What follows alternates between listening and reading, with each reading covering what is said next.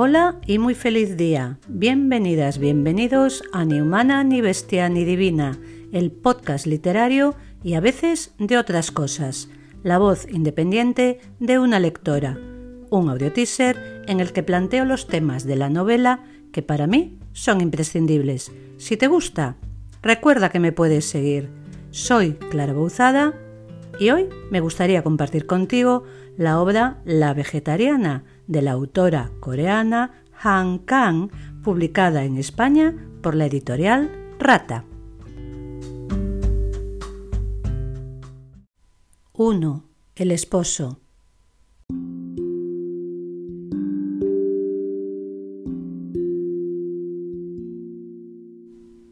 Antes de que mi mujer se hiciera vegetariana, nunca pensé que fuera una persona especial.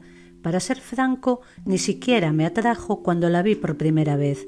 No era ni muy alta ni muy baja, llevaba una melena ni larga ni corta, tenía la piel seca y amarillenta, sus ojos eran pequeños, los pómulos algo prominentes y vestía ropas sin color, como si tuviera miedo de verse demasiado personal.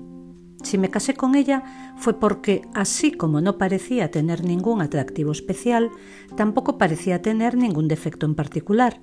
Su manera de ser, sobria y sin ninguna traza de frescura, ingenio o elegancia, me hacía sentir a mis anchas.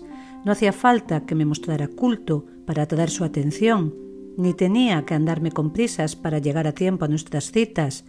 Tampoco había razón para que me sintiera menos cuando me comparaba a solas con los modelos que aparecían en los catálogos de moda masculina, ni mi barriga, que había comenzado a abultar a partir de los veintitantos, ni mis delgados brazos y piernas, que no ganaban músculo a pesar de los esfuerzos que hacía, ni siquiera mi pequeño pene, que era la causa de un secreto complejo de inferioridad, me preocupaban lo más mínimo cuando estaba con ella.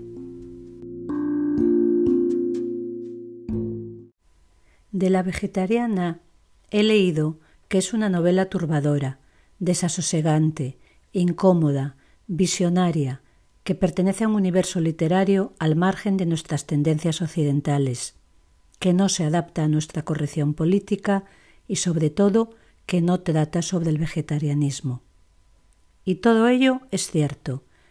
Qué sentimiento tan hermoso cuando te pierdes en una obra por pura intuición a veces por simple casualidad, y descubres un universo que ignorabas por completo. Con qué poca frecuencia ocurre. 2. La demencia incipiente.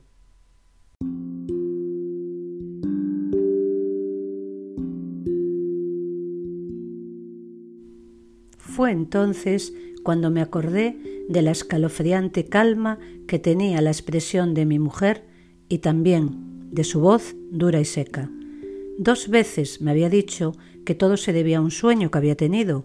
Su cara pasó como una ráfaga contra la oscuridad del túnel al otro lado de la ventanilla del metro en movimiento. Era una cara desconocida, como si la viera por primera vez, pero no había tiempo para pensar en su extraño comportamiento, puesto que solo tenía treinta minutos para inventar una excusa que darle al cliente y repasar el borrador de la propuesta que iba a presentarle. Jung Yi nos es presentada como una mujer corriente. No voy a decir que este sea su principal atractivo, pero sí su principal característica. Es, además, una cualidad que puede resultar muy beneficiosa para todos aquellos que la rodean. Lo sabemos porque su propio esposo lo reconoce sin tapujos, pero también vemos cómo su familia espera de ella ese tipo de comportamiento neutral y sin excesos que les simplifique la vida diaria a todos. No obstante, algo está cambiando en la vida de Yunji. Es como si nuestra protagonista quisiera dejar de ser ella, como si quisiera abandonar su propio cuerpo. 3. La interpretación de los sueños.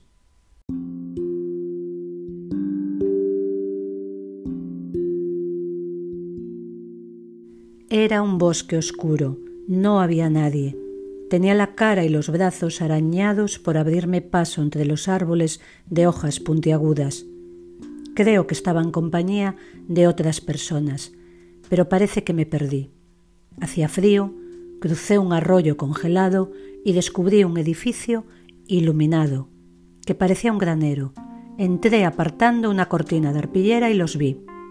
Eran cientos de enormes y rojos bultos de carne que colgaban de unos maderos. De algunos de ellos caían gotas de sangre todavía fresca. Me abrí paso apartando los incontables trozos de carne, pero la puerta de salida del fondo no aparecía. La ropa blanca que llevaba puesta se me empapó por completo de sangre. No pudo ser más vívida la sensación de desgarrar con mis dientes esa carne cruda. Y mi cara, mis ojos, me había vuelto una desconocida, pero no había duda de que era yo. No, al revés. Era un rostro visto innumerables veces, pero no era mi cara. No puedo explicarlo.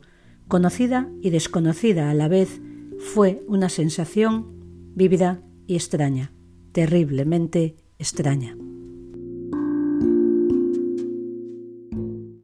No sabemos si Han Kang se quiso inspirar en Freud, o por lo menos en la literatura freudiana.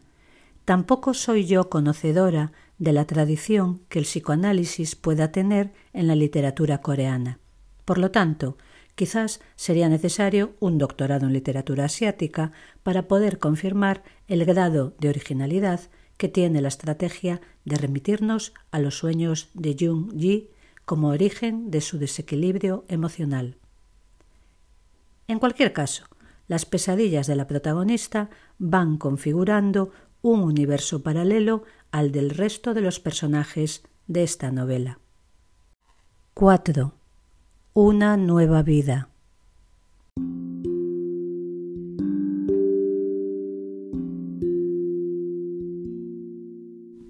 La cena que había preparado mi mujer consistía en hojas de lechuga y pasta de soja, una sopa clara de algas que no tenía carne, ni almejas y kimchi.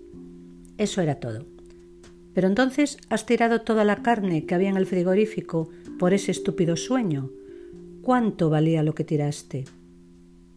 Hazme, aunque sea un huevo frito. Estoy realmente agotado. Casi ni he almorzado. También tiré los huevos. ¿Quieres decir que a partir de ahora no comeremos carne en esta casa? ¿Hasta cuándo? Hasta cuando sea. Tal es el universo onírico y creado por la autora que poco a poco vamos comprendiendo los motivos de Junji, y no porque resulte fácil entender lo que ella siente, sino porque percibimos la desesperación que habita en ella y que gradualmente se apodera más y más de su conciencia. 5. El sexo vegetal.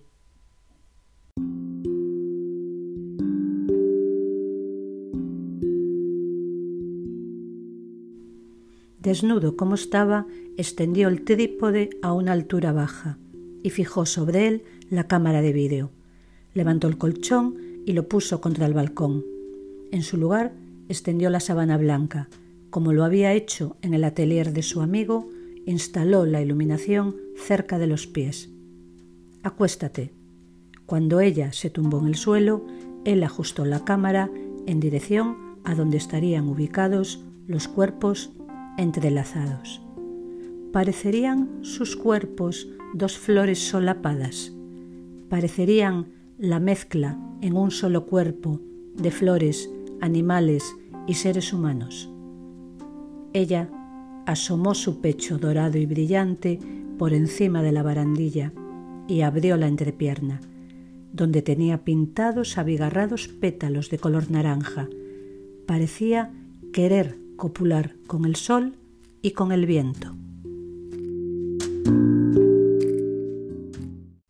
Para sorpresa de todos, a pesar de la presentación que nos hace su esposo, en la vida de Yun-Yi también hay espacio para la sensualidad, una sensualidad casi muda y a la vez salvaje, como surgida de la propia naturaleza, sin tapujos ni artimañas, fiel reflejo de lo que ocurre en el mundo animal y vegetal, y que en este caso el arte intentará captar.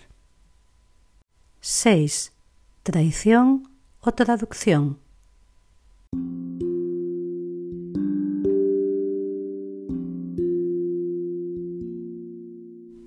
No sé por qué llora esa mujer, no sé por qué me mira tan fijamente como si quisiera comerme la cara, no sé por qué acaricia con manos temblorosas la venda de mi muñeca. Mi muñeca está bien, no me duele, lo que me duele es el pecho. Por una vez, una sola vez, quisiera gritar con todas mis fuerzas. Quisiera salir corriendo por la oscura ventana. Entonces podré desembarazarme de esa masa que me obstruye el pecho. ¿Será eso posible? Nadie puede ayudarme. Nadie puede salvarme. Nadie puede hacerme respirar. Dejándote guiar por una gran traducción, consigues alcanzar ese extrañamiento tan productivo en el que entiendes todo lo que lees, pero percibes que no alcanzas a comprender todo lo que te cuentan. ¿Qué quiere decir Han Kang cuando menciona según qué cosas? ¿A qué sentimientos de lectoras y lectores está realmente apelando? Mientras leía la novela me hallaba siempre en el borde de ese estrechísimo filo en el que ignoraba si lo que yo sentía o percibía era lo que la autora procuraba o si por el contrario se estaba produciendo un distanciamiento de ese propósito y por lo tanto un punto de inflexión que es como un agujero negro tras el cual ignoramos qué es lo que se oculta. Has de rellenar los huecos, los espacios en blanco, y es entonces cuando comienzas a crear algo nuevo como lectora, a apropiarte de la obra, a poseerla. Por todo esto, y por el disfrute, mis más encarecidas felicitaciones a la traductora Sum Yum por su excelente labor al mando de este navío literario. 7. La familia o la brecha cultural.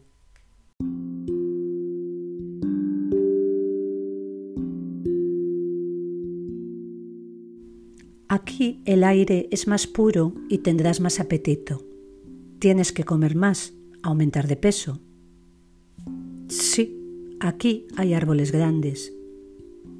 Todos los árboles del mundo me parecen mis hermanos. Cual híbrido extraordinariamente original, esta obra fluye como cualquier río que escapa a su cauce con violencia y determinación. Quizás la explicación a este enmaravillamiento, y permitidme concebir ese neologismo, si es que realmente existe explicación, sea la cultural?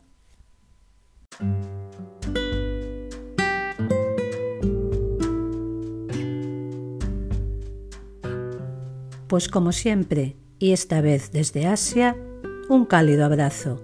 Esto es ni humana ni bestia ni divina, y yo soy Clara Bouzada. Nuevos contenidos en un par de semanas y nos encontramos aquí siempre que tú quieras. Ah, y si te gusta, recuerda, no olvides pulsar el botón de seguir.